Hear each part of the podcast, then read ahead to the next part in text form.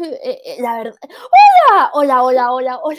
Acabamos de empezar y estoy tan contenta porque hace tanto tiempo que no me encontraba con mi amiga Judy Bailey, que nos está acompañando como una visión de playa, de sol.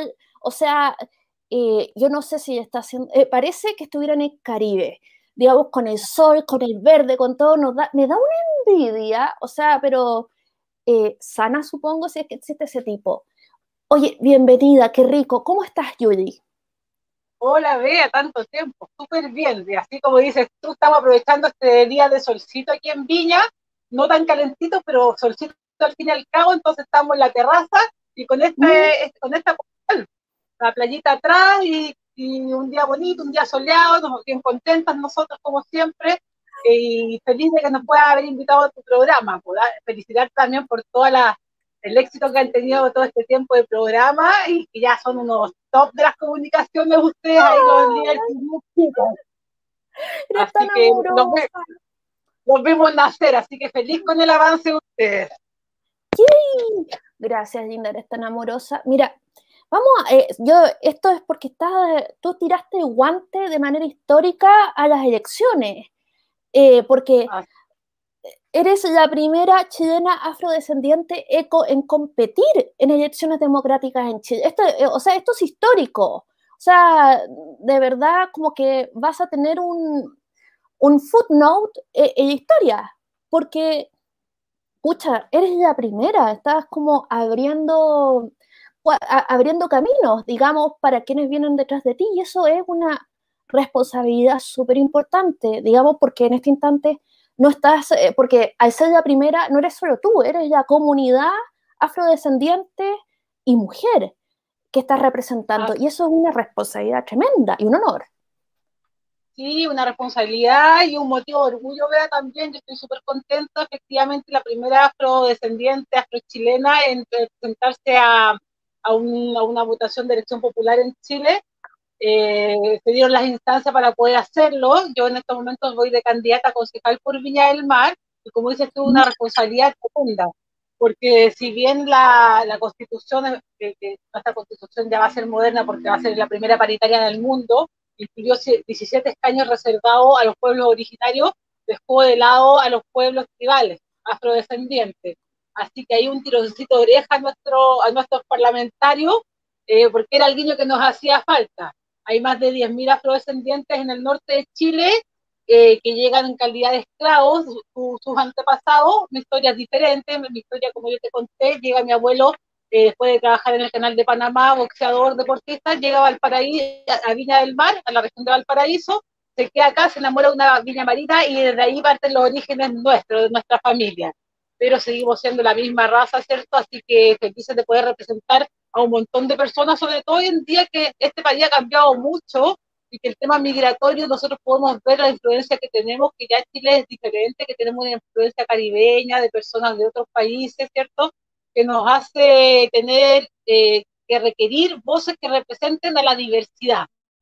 Y ese es uno de los ejos eh, principales de la campaña de nosotros, la diversidad y la inclusión por sobre todo. Me puse en silencio para evitar cualquier eco, pero eh, digamos, eh, realmente lo tuyo de inclusión no viene de ahora, porque yo sé que tú fuiste súper pionera en inclusión y hablar de inclusión en un programa, yo estuve en varios, sí, eh, ahí creo que antes de, la pandemia, no, antes de la pandemia incluso, pero ustedes llevan su tiempo trabajando en eso. Es como un legado, tú eres como inclusión en sentido amplio. Y eso, eh, incluso en el término de, la, de, tu carrera, porque me estabas contando que, que estás tratando de hacer campaña no tradicional. ¿Cómo es eso? Sí, nosotros efectivamente, eh, yo en lo personal y con un grupo de, un equipo de trabajo que tenemos constituido por muchas personas que, que, creen en este proyecto, venimos trabajando hace ya más de cuatro años eh, en el tema de la inclusión. Cuando hablamos de inclusión es poder incluir, valga la redundancia, a, una, a las personas que tienen capacidades diferentes, a las personas que tienen, eh, yo, eh, problemas de movilidad, movilidad reducida, la persona que tiene problemas auditivos, que, que no escucha, la persona que es ciega, pero así hablamos de toda la diversidad en general, nosotros somos unos convencidos que la diversidad aquí llega a ser un patrimonio invaluable y que la, es, una, es una suma siempre a, a, una comunidad, ¿cierto? Y no hay que tenerle miedo a la diversidad, no hay que tenerle miedo a la migración. Entonces, de esa esfera nosotros hemos trabajado en pro de poder levantar causas y educar a la gente en cuanto a diversidad, un poco llevado al tema de la inclusión para personas con discapacidad. Ese ha sido nuestro camino que hemos recorrido, hemos ayudado, hemos colaborado en hacer playas inclusivas, en hacer accesos inclusivos donde la gente no lo conocía, términos que se desconocían hace cuatro años eh, y hace cuatro meses, seis meses también. Hoy en día muchos de los candidatos de distintos partidos nos llaman para pedirnos orientación, para poder conocer de qué se trata. Eh, también eh, copian algunas de nuestras ideas, pero nosotros felices de ser un referente y de ser los pioneros y de que el tema ya se haya puesto sobre la mesa. Así que esa era una de las motivaciones principales y así que le damos un check, está logrado, pero es la primera etapa, así que seguimos trabajando, hay muchas cosas por hacer y por sobre todo el primer eje de campaña para, el, que yo quiero llevar al Consejo Municipal de Viña es hacer de Viña del Mar una ciudad con accesibilidad universal.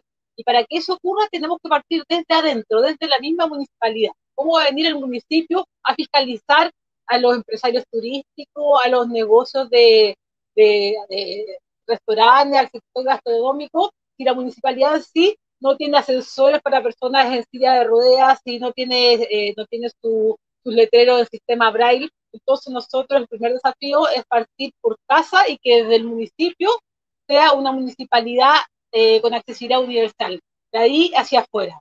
Nosotros tenemos mucho potencial como ciudad, por solamente nombrar como ciudad turística. O sea, hoy en día un, un turista europeo lo primero que se fija es la calidad de la ciudad a la que quiere viajar. Una ciudad con accesibilidad universal, con, con, accesibilidad en sus playas, con lugares inclusivos, sin lugar a duda, eh, es gente que está dispuesta a pagar más por llegar a un lugar que es, una, es, una, es un lugar que se vislumbra como con una visión de futuro. Entonces, ese es el primordial eje que nosotros vamos a trabajar y que vamos a levantar desde el Consejo Municipal. Hay una cosa que me, que, que me llama, bueno, primero que nada, en Valparaíso hay un terminal de, de cruceros. Los cruceros, eh, viaja gente de tercera edad, viaja gente que está en silla de ruedas. Es, la manera en, principal que viajan, lo sé, porque he viajado. Entonces, una ciudad que a estos turistas eh, eh, que ya vienen ahí, que llegan al lado, es un valor agregado. No, o sea, probablemente gente que no se baja del barco porque siente que no tiene nada que hacer y se queda mirando por la ventana y eso es importante.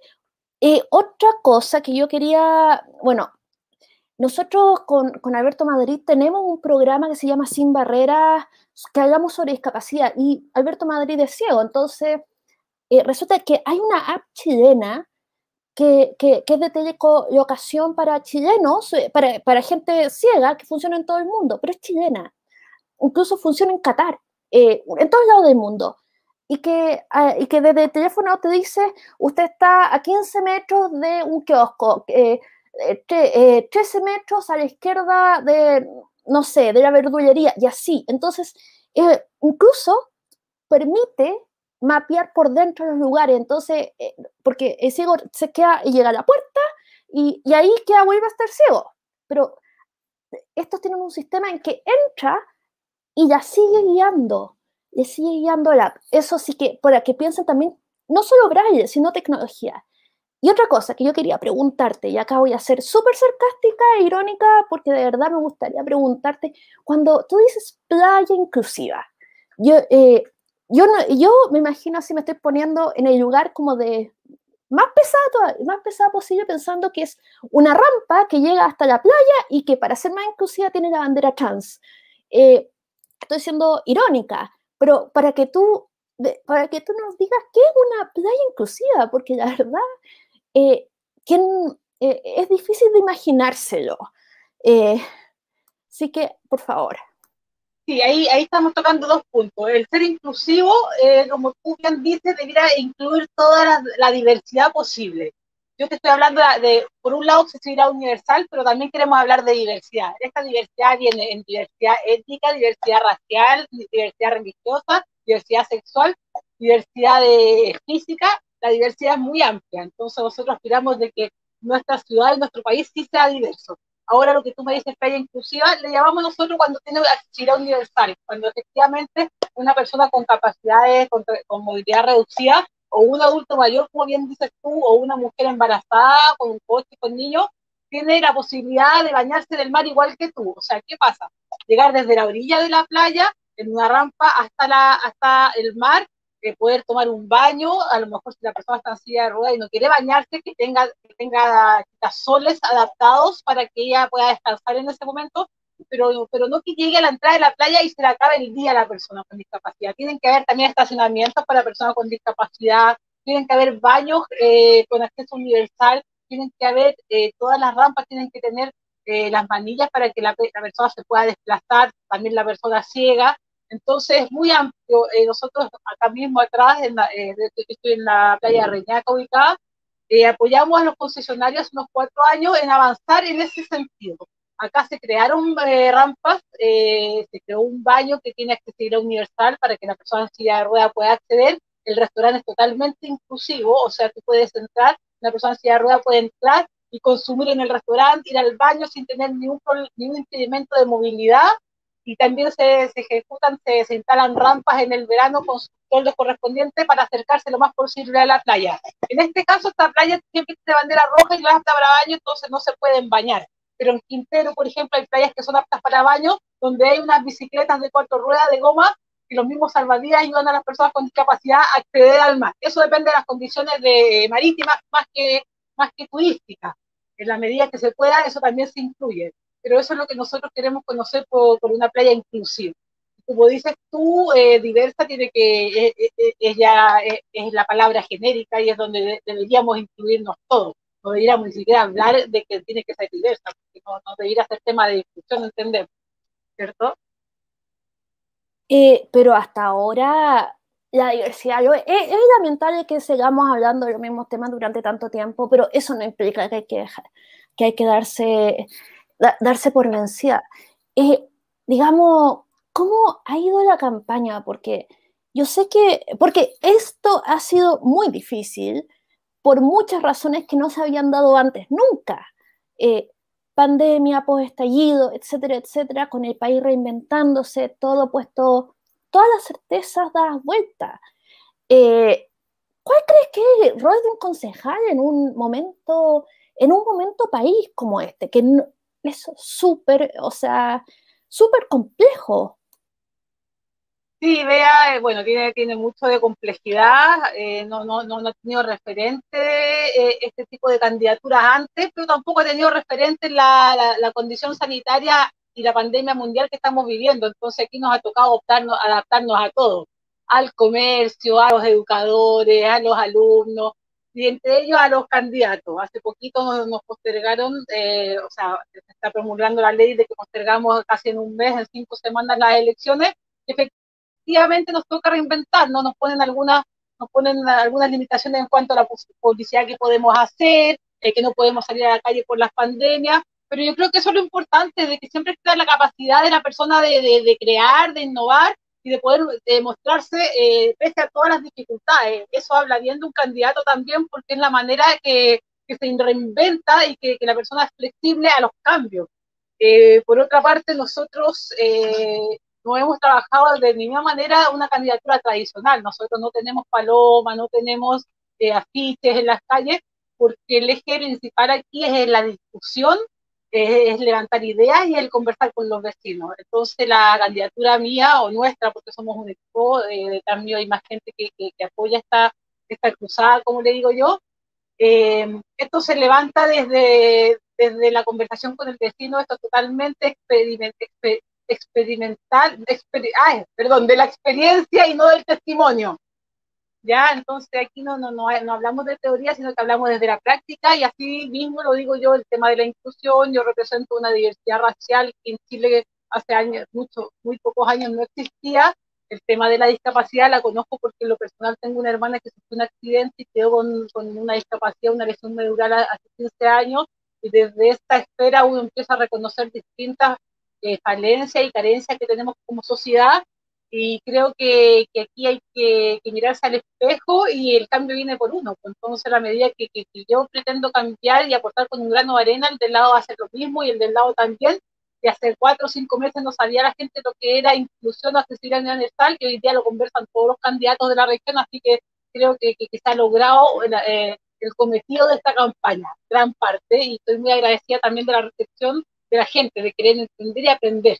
Sobre todo la gente joven, fíjate, la gente joven es muy abierta al cambio y ellos nos felicitan harto, esta campaña tiene mucho apoyo de la juventud y eso a mí me llena porque si bien no, no, soy de la generación de los, de los millennials, ellos se sienten totalmente representados por el discurso mío y de la campaña que estoy levantando, así que eso para mí no deja de ser motivo de orgullo. Yo me nutro de la, de la juventud de ellos y de ellos también se sienten reflejados en las ideas que podemos nosotros plasmar qué buena, eh, una campaña como efecto rejuvenecedor. Eh, que, me alegró saber que estás divirtiéndote tanto, teniendo tanto contacto. De, verdad, eh, espero que te vaya súper bien, porque, y si no, por lo menos no, irte arrepentida de que no dejaste lo, mejor en la cancha por ponerme futbolera. Entonces, resulta que tú te hicieron hace poco una entrevista en el Mercurio del Paraíso, eh, en la que tú hablabas de hacer de Viña una ciudad ejemplo. Eh, eh, ejemplo, o sea, pionera, como, o sea, como una especie de municipio más activista, dices tú, eh, más que activista, yo creo que la palabra es una es, una, es un municipio, una ciudad moderna. Eh, yo creo que, que, la palabra tiene que avanzar en cuanto a la modernidad, como viene avanzando todo el resto del mundo hace muchos años. Lo que pasa es que aquí quedamos siempre un poquito rezagados, la, la, geografía nuestra, la cordillera los Andes, la distancia nos hace que nosotros avancemos mucho más lento, pero esto ya existe, esto nos estamos inventando la rueda. Entonces, eh, aquí hay muchas cosas que hacer. En, en términos de comercio, por ejemplo, las cartas en braille todo lo, todo lo que es comercio con, con, con su rampa, con los accesos, los bancos, los supermercados, eh, los semáforos con un botón para la gente que ciega. Entonces yo creo que aquí eh, solamente es ver la, ver la ciudad con, con, innovación y con visión de futuro. El tema de la, de la accesibilidad universal y la inclusión es un tema muy, muy amplio que da para mucho y si tú lo, lo conjugas con la, con la, con la innovación, eh, te puede dar grandes resultados, se crean muchas oportunidades de negocio también. O sea, es un tema sumamente transversal a todos. Entonces yo creo que en ese sentido el municipio tiene que hacer, tiene que renovarse, ya está un consejo, un municipio de muchos años, 16 años un poco añoso, entonces aquí necesitamos una, un, un think tank, ¿cierto? Y una nueva generación de ideas y gente que tenga las ganas de hacer las cosas, comprometerse con lo que puede, levantar ideas, el apoyo del resto de los concejales y avanzar. O sea, aquí el tema de la accesibilidad universal es muy difícil en el centro de Villa y en los lugares privilegiados. Imagínate todos los cerros, que Villa tiene muchísimos cerros, caminos de tierra. ¿Cómo llega esa gente a sus consultorios? Nosotros también queremos potenciar la, la salud vecinal. ¿Por qué tiene que la persona acercarse a los consultorios, el adulto mayor o el discapacitado, y no, no acercamos la salud a esa gente ¿Por qué no cada vecindario cuenta con sus pequeños stop o consultorio en vez de trasladarse kilómetros y perder tiempo y perder recursos y tener que pedirle a un hijo que, los acompañe al médico? Entonces, ¿qué queremos hacer? Eh, te digo, es avanzar, es avanzar en, lo que en otras partes ya está resuelto. Yo creo que aquí se puede hacer fácilmente un copy-paste y mejorar. Entonces, aquí hay muchas soluciones que necesitan solamente voluntad política y de la, y, de la voluntad de las personas, más que tanta de política pública, que a veces es un poco más engorrosa, burocrática. Yo creo que la voluntad de las personas y el activismo mismo eh, puede mover montañas y mucho más rápido que, que, una, que, una ley, por ejemplo, que, tarda un poco más. Entonces yo pienso, yo soy una convencida y soy muy optimista en pensar de que aquí la, nueva mentalidad de las personas, de, de, las generaciones que vienen además, somos las que van a producir el cambio. Eh, qué eh, eh, refrescante optimismo. Tú además eres emprendedora, eh, digamos, y claramente las pymes han sufrido en estos tiempos. ¿Qué piensas? Bueno, tú siempre estás preocupada, esto da posibilidades de negocio, puede generar renta, no, digamos, miras más allá en el sentido para que estas mejoras sean sustentables, sean en el mejor interés de todos. ¿qué, ¿Qué has pensado tú para los emprendedores de tu zona? Porque de verdad eh, eh, es una ciudad que de turismo, de seguro ha sido golpeada, golpeada, golpeada, golpeada. Eh, Julie. El turismo y el comercio, más que golpeado, ha sido azotado, no solamente en Viña, eh, va a ver las noticias como estaba el paraíso y el resto del país también, entonces aquí nosotros estamos totalmente comprometidos con la recuperación del comercio local. ¿Por qué digo comercio local? Porque aquí necesitamos que cada comerciante, cada pequeño, eh, cada pyme, cada emprendedor pueda sacar adelante su negocio. En ese sentido, lo más importante es que exista un eje articulador.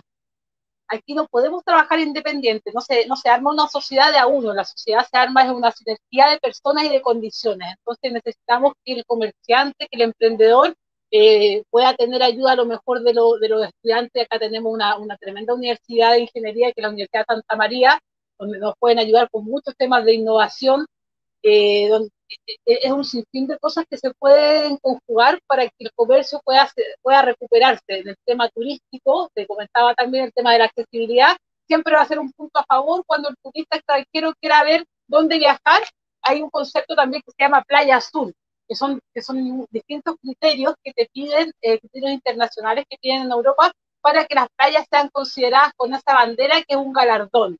Entonces nosotros necesitamos avanzar, acá tenemos un, tremendo borde costero, incluso intercomunal. Aquí tiene que unirse Valparaíso, el borde costero Valparaíso, Viña, Concón, lo mismo que en el tema ciclovía, y nosotros generar una, un, aquí la, la, la, suma tiene que ser más, más que, o sea, el factor más que la suma de las partes. Entonces, todos somos pequeños actores que tenemos que producir un cambio.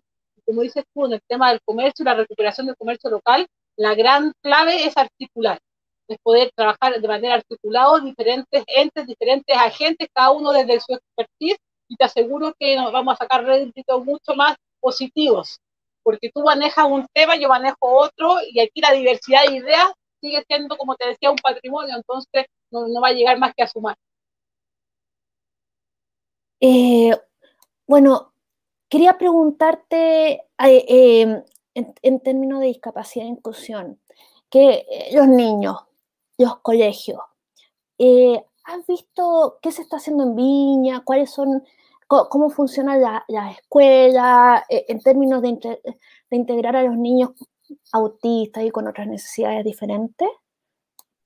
Sí, mira, aquí hemos evaluado nosotros, como te decía yo, y tú también formaste parte de algunos de los programas que hicimos el año pasado respecto a, educación y discapacidad.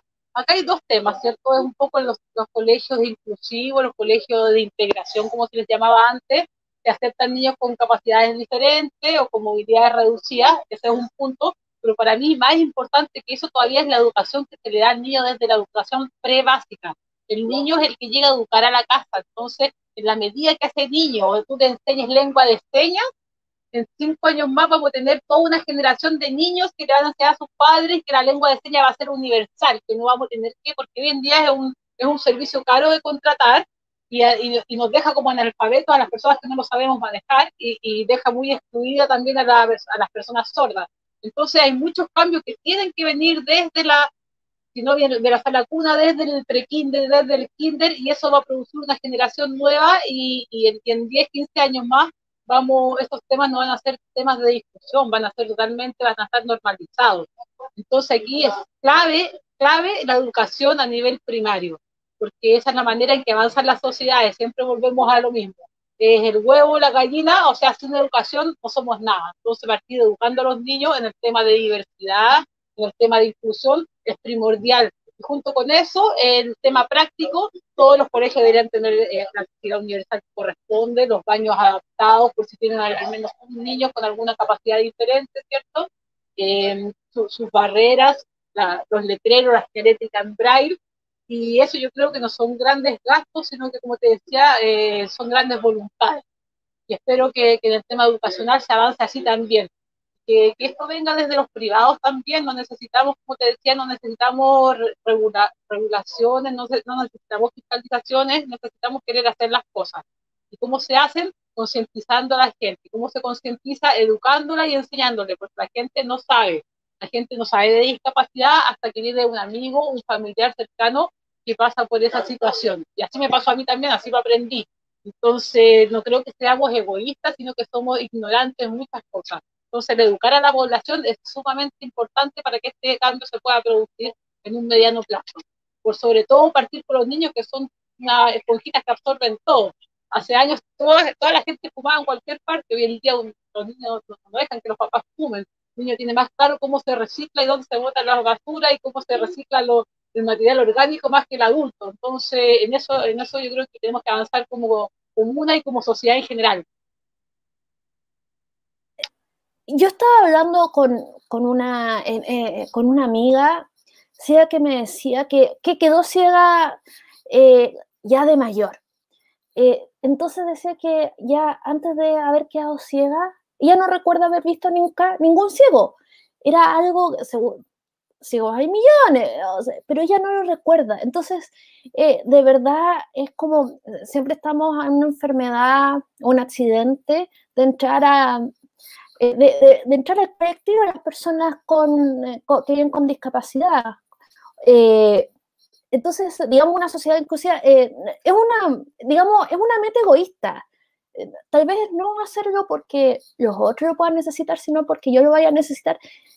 Yo, eh, la idea no es ser egoísta, pero digo que es, es que es algo profundamente racional, incluso visto desde criterios medio despiadados, eh, que, que, y me parece una excelente idea esto de, enseñar a los, a los niños a los cinco años, porque les puede enseñar eh, con juegos, con cantos, con baile, y, y, si lo aprenderían así, uno en cambio estaría, estaría Messi, eh, y, probablemente trataría de saludar y estaría como aplaudiendo, diciendo cualquier cosa. Eh, pero en esa edad es una excelente idea y, de ver, y, y, en términos de... Y podría ser un gran juego. Y podría ser muy simple, así que es una idea fantástica eso. Eh, medio ambiente. Medio ambiente que, que me parece muy importante. Eh, sí, Linda, es que te tenía, eh, te tenía en silencio para evitar cualquier ruido. ¿Qué decías? No, te digo que no solamente eh, el tema de los niños en cuanto a la educación, sino que también la cultura es muy importante. Nosotros hemos conocido, como tú dices, a Alberto Madrid y a muchos otros artistas con alguna discapacidad, que es gente totalmente vigente en sus áreas y que, es importante que, que, se sepa reconocer también que el arte es un gran catalizador aquí de, de, de, poder visibilizar diferentes esferas. Entonces, son muchas las aristas porque la, por las que la gente se puede instruir acerca de las capacidades diferentes de las personas, de la inclusión, de la accesibilidad universal, de la diversidad. O sea, nosotros tenemos los mismos medios de comunicación. Entonces, si todos nos comprometemos a generar este cambio y todos aportamos desde nuestros roles, esto eh, en cinco años más debiera estar ya implementado en muchos lugares.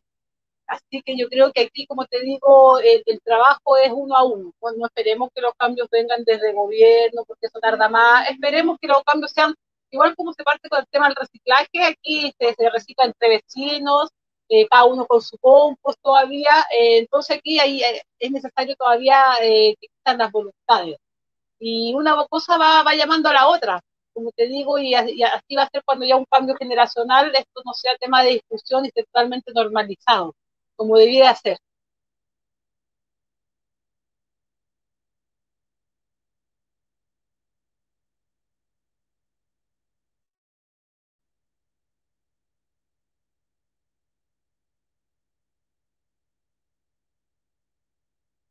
Estoy en silencio, estoy en silencio yo todo el tiempo, qué mensa. Ahora sí, ahora sí. Yuli, ¿por qué la gente debería votar por ti? Eh, yo creo que soy, bueno, yo soy una persona viñamarina de toda la vida, mi abuelo, mi abuelo llegó desde Jamaica hace 100 años, eh, formó una familia con 14 hijos, somos más de 150 los descendientes hoy en día, yo soy viñamarina de, de pie a cabeza, una fiel representante de esta ciudad, puedo reconocer las carencias, conozco las necesidades de los vecinos en sus distintas formas, sus distintas aristas, Así que, y además creo ser representante también de una diversidad y de, una sabia nueva. Yo no vengo de familia de políticos, soy la primera persona en mi familia que, que, se presenta a un cargo público de este tipo. Entonces creo que es muy bueno renovar los municipios, renovar la política, oxigenar la política. No queremos malas vacas sagradas de siempre, en ningún área, en la política, en el cine, en la televisión, en las empresas. Entonces eh, pienso que, que vengo con esa energía nueva, con, esa, con esas ganas de hacer cosas y por sobre todo con el reconocimiento de los vecinos, de conocer mi ciudad, de, todos los sectores y también de, poder eh, plasmar esta candidatura en compañía de los vecinos y, tratar de manifestar los, requerimientos que ellos tienen. Eso es importante, por aquí cada sector de Viña es muy distinto. Lo que pasa en Recreo es distinto a lo que pasa en Santa Inés, lo que pasa en Santa Inés es distinto a lo que pasa en Reñaca y en Reñaca distinto a lo que pasa en Glorias Navales. Entonces aquí tiene que ser un trabajo totalmente focalizado y para eso tiene que ser una persona conocedora de la ciudad, de su integridad. Así que yo creo que cumplo totalmente con ese, con ese propósito y, el cariño que le tengo a mi ciudad, por supuesto, por cierto, eso no adquiere, eso ya uno lo trae integrado. Y es mucha la gente que nos conoce y que, y que sabe que, hemos sido una generación de, de viñamarinos que hemos aportado mucho, hecho muchas cosas en distintas áreas, así que creo que voy a ser una, una muy buena representante de los viñamarinos en el Consejo y trabajar, como te digo, por, por, ir avanzando con una ciudad inteligente, una ciudad con visión de futuro. Otra cosa que, que, acabo de pensar, ahora eh, que estamos casi todos encerrados, casi todos sin poder trabajar, eh, o sea, ya ir a comprar comida se te hace difícil. ¿Cómo hay gente que, está pasando hambre? ¿Cómo están? porque ahora ya no pueden ni funcionar mucho las ollas comunes. ¿Cómo se, eh, digamos, eso me preocupa porque de repente cuando uno te dice enciérrate por tu salud, eh, es enciérrate con comida, con agua, con... Y si no tienes eso, es... no te puedes encerrar. Entonces, quería preguntarte qué pasa con, eso, que tú sepas, que tú sepas, porque yo me acuerdo que, que tú apoyabas ollas comunes, digamos, porque me acuerdo de tus redes sociales, que, y, que, y que también lo conversamos en su momento. Sí, mira, esto se, han sido dos etapas diferentes. En la primera etapa, cuando recién partió el tema de la pandemia, que no estaba tan agresivo, todavía no sabía cómo se iba a desarrollar. Eh, la gente quedó sin trabajo y la gente eh, con menos posibilidades, eh, un poco más, más vulnerada, más postergada, que tuvo que recurrir a, a ollas comunes a los, mismos vecinos generar los recursos para que su, la gente de sus barrios, sus sectores vayan a almorzar junto con sus niños. Había un alto índice de desempleo, entonces se generaron días comunes donde tuvimos la suerte nosotros de poder apoyar, ayudarlos, eh, no yo sola, ¿cierto? y siempre con la ayuda de mucha más gente se, fue sumando esta, esta iniciativa. En ese sentido pudimos llegar con esa ayuda a distintos sectores que, realizaban ollas comunes. Eh, ahora, por otro lado, y un, tironcito de oreja al gobierno, las ayudas han llegado tarde, muy tarde, todas las ayudas. Entonces, eh, llega un, ingreso familiar, ¿cierto? Eh, que a veces no todas las personas tienen la posibilidad de optar, se deja postergada una clase media, que la gente dice, pero ¿por qué si yo también tengo que pagar arriendo, tengo que pagar patentes en los negocios? Hoy en día se están generando esas ayudas, de alumnos se, promulgó ya la ley, el Ejecutivo, donde van a llegar esas ayudas incluso a la gente del transporte, pero siguen llegando tarde, entonces se agradece y no, es querer ser desagradecida ni mirar el vaso medio vacío, pero aquí ha faltado un poco de eficiencia, entonces la ayuda tiene que llegar de manera oportuna y además creo que el, el, tercer retiro del 10% es crucial, porque hay mucha gente que esas ayudas al, no llegar en el momento adecuado tienen que recurrir lamentablemente a sus ahorros. Entendemos de que no es la la, figura idónea tener que recurrir a los ahorros de la vejez, de la jubilación, no estamos hablando de eso. Pero por otra parte estamos con el cobre con un precio históricamente alto, se han, recuperado los retiros anteriores, entonces yo creo que aquí el gobierno tiene que meterse un poquito la mano al bolsillo y sensibilizar con la gente que tiene que vive una realidad cotidiana del día a día. No toda la gente trabaja en el Senado, tiene un acuerdo en el gobierno, entonces, entendemos que es difícil tener esa espera, poder empatizar con la gente, pero creo que es necesario, que es lo que hay que hacer. O sea, aquí el, tercer, retiro del 10% y las ayudas oportunas son clave para que la gente pueda seguir confinada en sus casas, porque si no se ven obligadas a salir a trabajar, lo que conlleva a un nivel mayor de contagio y ya camas críticas no tenemos, estamos con una, con una cantidad de, de, demanda de camas de un 98% y se espera que aquí una semana más no haya más, o sea, estaríamos en la misma discusión que estuvo en Europa hasta el pasado de la última cama y no queríamos llegar a eso. Así que, que las ayudas del gobierno aquí eh, tienen que llegar oportunamente, dicen que para mediados de, de, de, abril, esperemos no pasen esa fecha porque ya la gente está muy desesperada, estamos nosotros confinados hace ya una semana prácticamente todo el país, ¿cierto? Con algunas excepciones, y, y eso, pues, y el, el 10% es crucial. Entonces, dejar un poco la discusión, la discusión de escritorio, eh, nosotros tenemos claro el, tema de la balanza comercial, de las exportaciones, entendemos la economía también a nivel país, la contabilidad nacional, pero aquí estamos en una situación que es excepcional, es una pandemia como no se ha visto en 100 años, y no es que la gente se quiera aprovechar del sistema, sino que estamos en una situación que es realmente crítica y sin precedentes. Y en vista de eso hay que tomar medidas también sin precedentes y, y, y con sentido común. Así que eso es lo que creo yo que hay que hacer. los vecinos ayudaron mucho, ayudan mucho de su esfera, pero lamentablemente hoy confinarse es primordial y fueron las razones también por las que se postergaron las elecciones y con muchas razones. Sobre todo que necesitamos que sean elecciones representativas porque vamos a redactar la Carta Magna que nos va a guiar por los 50 próximos años, al menos, entonces necesitamos mucha gente participando y si había un nivel de contagios alto, o mucho riesgo, la gente sí iba a abstener de participar en las elecciones, así que yo creo que, que la medida fue correcta. Dolorosa para muchos de, lo, de, los candidatos, porque, porque sí conlleva un gasto adicional que no estaba considerado, sobre todo los independientes, pero una medida necesaria, porque primero aquí hay que resguardar la salud, la integridad de las personas y por sobre todo la vida. Bueno, lo que, lo que dice, o sea, no, no, no es como para quejarse, y yo ni siquiera soy candidata, pero yo pienso que voy corriendo la maratón, voy en 40 kilómetros, ya, me quedan dos, y me corren y son otros 42 kilómetros más y vamos de allá para adelante.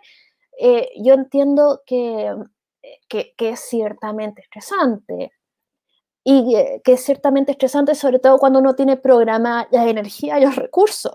Eh, en cierto, Ahora entiendo que sea necesario, pero, pero probablemente muchos eh, se deprimieron un poquito ante, eh, digamos, porque ser candidato no es fácil.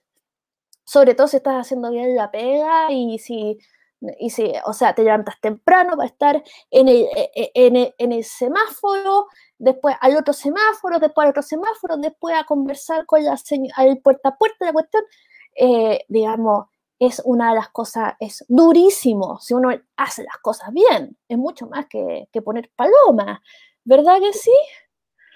Eh, así es, vea, es sumamente desgastante, la verdad que yo sabía que era cansador y desgastante, pero no me imaginaba que tanto, porque no solamente hace territorio, que es lo que tú haces, dices de la paloma, del semáforo, sino que eh, al menos en lo personal, esta candidatura se ha visto eh, representada por la generación de ideas, de proyectos. Entonces, nosotros levantamos ideas que sean de de contingencia en los distintos sectores de Viña, donde, donde hemos recogido la inquietud de los vecinos y eso nos toma tiempo, tiempo conversar con el vecino, tiempo analizar con, con distintos profesionales cómo se pueden solucionar las cosas, porque uno no lo sabe todo. Yo no quiero, vender a, no quiero venir a vender castillos de arena, así que para mí es importante ser serio con lo que uno propone. Eso tiene, una, tiene, un, tiene un resguardo profesional, ¿cierto? Entonces, muy desgastante, es un trabajo de prácticamente 24 horas y, claro, y salir a la calle es, el, es, el, detalle al final, porque uno junto con esto, yo no tienes que seguir trabajando igual, entonces tienes que estar eh, pendiente de tu casa, de tu trabajo y de la campaña. Pero feliz, feliz es un desafío que tomé sumamente consciente, que ha, sido, ha variado del tiempo, pero me ha llenado de satisfacción, es mucho, es mucho el aprendizaje, o sea, esta ya fue una carrera ganada para mí. Eh, llega al municipio eh, o, o, no llegue, que yo creo que voy a llegar, que vamos a estar ahí, Aquí vamos a recoger la experiencia porque como tú sabes, yo soy emprendedora y si, si algo tenemos los emprendedores es la resistencia y saber caernos, pararnos, recoger la experiencia y volver a partir de nuevo. Así que esto está recién empezando y yo feliz con el aprendizaje y, y la experiencia que, que, que, he podido eh, tener en todo este tiempo de campaña. Así que solamente este es un primer paso y vamos a seguir trabajando por la diversidad, por la inclusión y por los temas que creemos que son importantes para los vecinos de la comuna. Así que muy contenta, muy contenta también de la recepción de los vecinos, fíjate, me llaman, me escribe la gente, me consultan. Entonces, y he tenido apoyo transversal, no solamente gente de mi sector, sino de otros sectores también. Y eso a mí me, enorgullece bastante porque veo que al final el tema que estoy levantando, lo que estoy conversando, es transversal a una ideología política. Porque aquí no queremos hablar de izquierda, de derecha, queremos hablar de personas, queremos hablar de cambio y queremos hablar de avances. Entonces a mí las ideas de dónde vengan no me importa, eh, siempre y cuando sean buenas. Ese es un poco el concepto y, la, y cómo hemos conducido la campaña y el espíritu también que me representa en lo personal. Mm, otra cosa, tú dices que has hablado harto con los vecinos, eh, seguramente cuando ya has hablado con harto, las cosas se empiezan a repetir. Tú ya, ¿cuál, qué, ¿Cuáles son las principales preocupaciones de los vecinos? ¿Cuál es lo que te han dicho? Mire, señorita, eh, quiero que me arregle esto. ¿Cuál ha sido? Mira, un tema que ha rondado en distintos sectores de Villa y producto de la contingencia sanitaria es que los adultos mayores les ha costado movilizarse, han tenido que movilizarse para obtener su vacuna. Un ejemplo claro es Reñaca y otro ejemplo claro es Recreo. Ninguno de los dos cuentan con un CESPAM. Por lo tanto, el vecino que vive en Reñaca tiene que movilizarse a un barrio vecino, tomar micro, pedir que lo acompañe si es adulto mayor, un nieto, un hijo, a Gómez Carreño, a Reñaca Alto, a Sausalito, y lo mismo el vecino de Recreo tiene que movilizarse a Guasanta, incluso algunos se están a veces hasta de Valparaíso. Entonces, uno de los pilares que nosotros creemos que es importante, que hemos recogido de muchas personas, es el poder fortalecer la salud vecinal. Es lo que te digo, no es que el vecino se acerque al área de salud, sino que la salud se acerque al vecino. ¿Por qué no podemos tener nosotros una van y tenemos programas semanales donde vayan a, entregarle los medicamentos, un mismo motorboy a lo mejor, eh, que se le entreguen los medicamentos a los adultos mayores, a las personas postradas, a las personas con discapacidad en sus casas, al paciente crítico. ¿Por qué tenemos que nosotros sacarlos a ellos a vacunarse? ¿Por qué no puede ir una enfermera del servicio de salud a vacunarlos? Lo mismo con la entrega de los medicamentos mensuales, lo mismo con la entrega de los alimentos, lo mismo con las vacunas de los niños, ¿por qué, por qué no ir un papá una mamá eh, eh, de algún sector a un barrio vecino a, vacunar a sus niños? ¿Por qué no puede hacerlo en su sector? Un consultorio que se llama CESCOS, que es el nombre, la, sigla que tiene un consultorio pequeñito que cumple aproximadamente 75-80% de lo que cubre un CESPAM, es una inversión de aproximadamente 400 millones de pesos, que no es mucho, que se necesita solamente voluntad política para levantar la idea dentro del Consejo y sacarla adelante. Se puede construir un, un lugar de, de, atención primaria que cuente con 20 profesionales a un costo de aproximadamente 400 millones de pesos. O sea, no estamos hablando de grandes citas como es un CESPAM, por ejemplo, que ya están los recursos destinados hasta el 2025. Entonces, si cada persona, y esta idea yo la recogí un poco, yo viví en Canadá un tiempo, eh, ellos tenían en todos los barrios, cada 10 cuadras, unas pequeñas oficinas que se llamaban walking clinic. Si tú te sentías mal, estabas con dolor de espalda, una jaqueca, ibas, te, veía un médico, te veía una, una, una enfermera, te daba la receta correspondiente, tus medicamentos, y así descongestionabas el sistema de salud general. No tenías que llegar a un hospital a preguntar por un dolor de cabeza, por una infección urinaria, por una y, por, por, alguna atención primaria de salud. Entonces eso totalmente descomprimía el sistema y dejaba que la gente que tenía ya una, que, les aquejaban dolencias más grandes, pudieran acceder a un hospital o a un profesional calificado que, que te derivara al mismo médico general. Entonces yo creo que hay cosas que podemos nosotros copiar de las ideas de países que ya lo han hecho.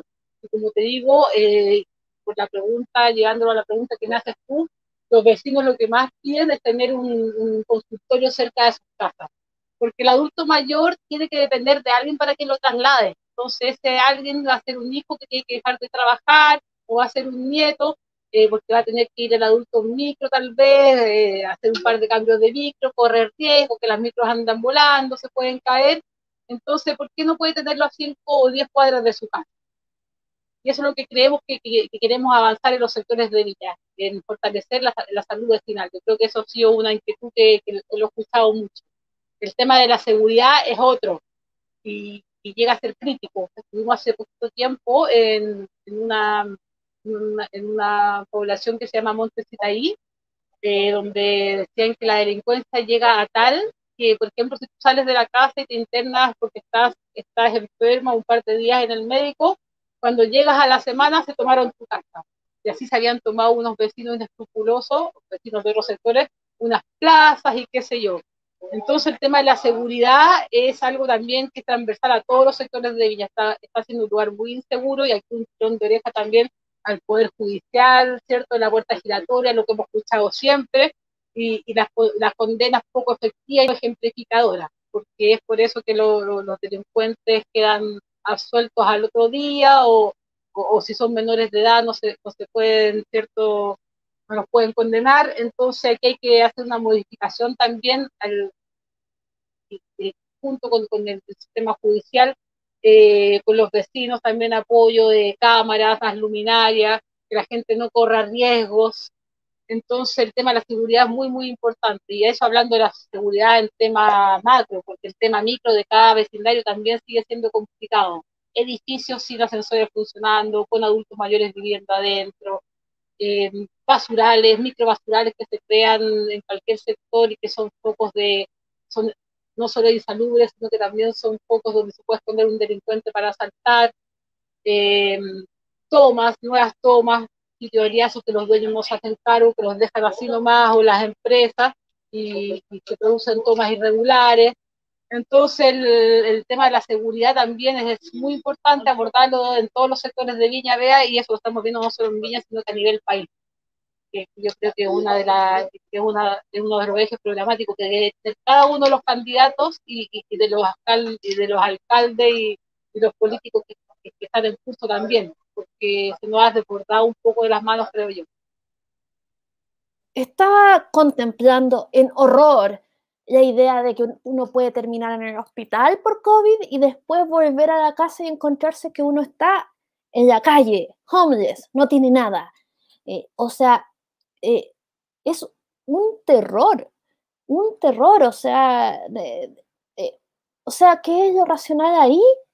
Quedarse en la casa y ver, y, no sé, y encomendarse a, a cualquier deidad para no morirse, porque si no ahí sin nada, qué horror, qué horror, qué horror, qué horror, eso me, parece gravísimo, es como, uno de repente no, eh, pero es que quedé así, pero, pero ya mareada de horror, o sea, qué horror. Sí, cuando lo escuchamos nosotros nos pasó, nos impactamos igual que tú y, finalmente la conclusión aquí que es que los vecinos que se puedan coordinar y trabajen de manera mancomunada con las policías, con investigaciones. Eh, aquí la tecnología es, primordial, el uso de la tecnología también, drones, cámaras, pero ¿qué pasa en una población que no tiene recursos? Hay algunas que tienen cómo autogestionar esos recursos de seguridad y otras que no. Entonces, a las que no, eh, educación, educación que puedan ellos informarse de los concursos a los que pueden acceder para poder eh, avanzar en temas de seguridad en sus barrios. Tener barrios seguros, barrios donde no haya microtráfico, barrios donde los niños puedan jugar en la calle tranquilo, donde puedan hacer deporte, jugar a la pelota, no tengan que ir a, encerrarse a la casa o estar todo el día encerrado porque, porque hay mucha drogadicción. Entonces, esa es una realidad que lamentablemente se ve y se ve mucho en Villa en sectores de los cerros, en sectores menos favorecidos y como te digo, eh, la seguridad es un tema totalmente transversal a todos los barrios de Viña y está haciendo cada vez, y es un poquito también sumado con el tema de, del comercio ambulante. Entendemos la contingencia nosotros que estamos viviendo y la falta de oportunidades que hay, eso, eso no lo pero ¿por qué no hacer ferias? ¿Por qué no se hacen ferias donde todos los ambulantes puedan tener sus espacios ordenados, donde no se, no se promueva, donde no sea no sea un lugar eh, donde se puedan esconder delincuentes, sino que esté todo ordenado, que la gente pueda comprar. Entonces, esas medidas tienen que venir eh, también como, como medidas de, a nivel municipales, a nivel de, de, programas POSI, de proyectos Corfo. Yo creo que se puede avanzar, pero hay que ordenar un poco la ciudad. Está muy desordenada esta ciudad, Viña está muy eh, venida abajo, muy menos Tú, a quien le pregunte, a cualquier Viña Marino, le preguntas cómo era Viña hace 20 años, eh, no tiene relación con lo que vemos ahora, es lamentable. Esperamos que no todos los barrios terminen como están, pero de verdad que, ha cambiado demasiado y no para bien. Entonces creemos que ya hay que ponerle atajo y, y bueno, también producto de, de, una administración con mucho, que adolece de mucho oficio, de mucho tiempo, entonces ahí las cosas se van quedando, se van quedando, la falta de transparencia. Entonces, eh, creemos que, que, para, poder eh, reencantar esta ciudad hay que hacer un cambio desde la raíz. Y desde la raíz es gente nueva, gente con ideas nuevas, gente que no tenga que ver con la política, sino que tenga que ver con, con un poco con, con, un tema más social, más comunitario. Y, y, creemos que ese es uno de los caminos donde se puede ir avanzando. Y creo que hay muchas personas competentes que se están postulando a distintos cargos que tienen la misma visión Así que en ese sentido contenta de que haya, de que ya exista un cambio de paradigma respecto de las cosas, de que la política no es para servirse, sino que es para servir. Aquí pasaron 30 años donde todos los poderes políticos, ¿cierto? Todos los partidos se afanaron del poder de un lado y de otro, porque se echa la culpa entre uno y otro, y fueron todos las mismas caras, la misma familia, entonces tiene que acabarse, tiene que acabarse si queremos vivir una ciudad transparente y una ciudad eh, con, vista a poder evolucionar y a poder cambiar las cosas de manera real. Que no haya favoritismo, que no haya amiguismo, que aquí sea el mérito. La meritocracia tiene que ser lo que prima para poder eh, representar a los vecinos en, distintos cargos de elección popular. Wow, eh, te deseo realmente lo mejor, ojalá quedes. Y estamos llegando al final y yo quería darte un momento para que peines la muñeca, digas cualquier cosa que tú quieras decir, mándale un beso al gato, mándale un beso al sireno que está ahí en la playa haciéndote así, vente a bañar, etcétera, lo, lo, que tú quieras.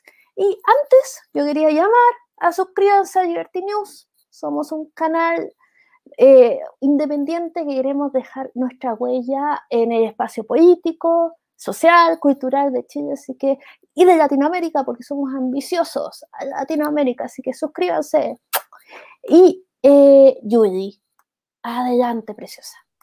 Aquí la palabra al cierre, vea, y que se me queda en el tintero es también el respeto, el respeto por el cuidado por nuestro medio ambiente. Nosotros queremos avanzar, nosotros queremos desarrollo económico, pero que tiene que ser sustentable. No podemos ser depredadores de nuestro medio, de nuestro entorno, el respeto a la naturaleza, eh, medidas de mitigación en cada construcción que se haga, responsabilidad social, y que aquí no todo es plata, acá, acá, no podemos nosotros devastar todo el campo lunar por un par de edificios más, nosotros no podemos demoler rocas pelegarias por un hotel, y que hoy en día está cuestionado y que, que que favorablemente la Corte, la corte eh, negó que fuera, fuera factible poder construirlo ahí, pero ya está construido, que se va a hacer ahora. Entonces, ese llamado a la conciencia y a la responsabilidad social, primero que nada, yo creo, eh, y al respeto por nuestro medio ambiente, por nuestro entorno. No tenemos otro planeta, es el único, y si no lo cuidamos nosotros, imagínate que queda para, lo, para, para la, descendencia nuestra, para, para las generaciones venideras.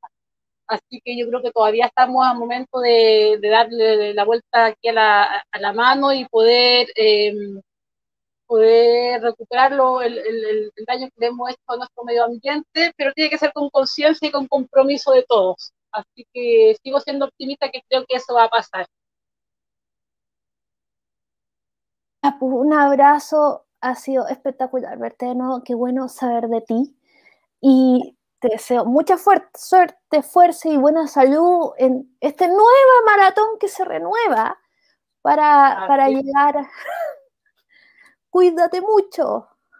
Ya, Beita, muchas gracias. Eh, felicitar también por, por, todo este programa que, que, han crecido tanto el último año. Yo lo sigo siempre ahí en las redes, Liberty News. Partieron como un programa chiquitito, ahora son, son, ¿cierto? son los que la llevan dentro de las comunicaciones de, de las redes sociales y todo, feliz, feliz por ti, por Lucas, que han hecho un excelente trabajo y que den estos espacios para que nosotros podamos conversar y, y, mostrar los proyectos y las ideas que tenemos.